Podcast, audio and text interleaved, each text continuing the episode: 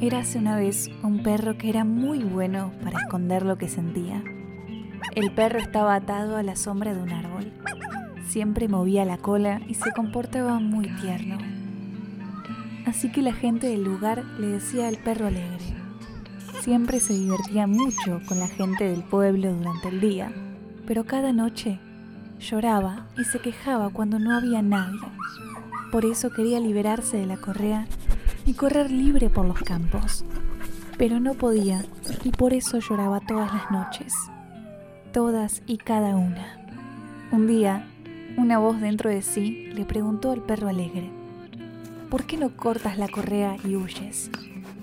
Y esto respondió el perro alegre, llevo mucho tiempo atado, así que olvidé cómo liberarme.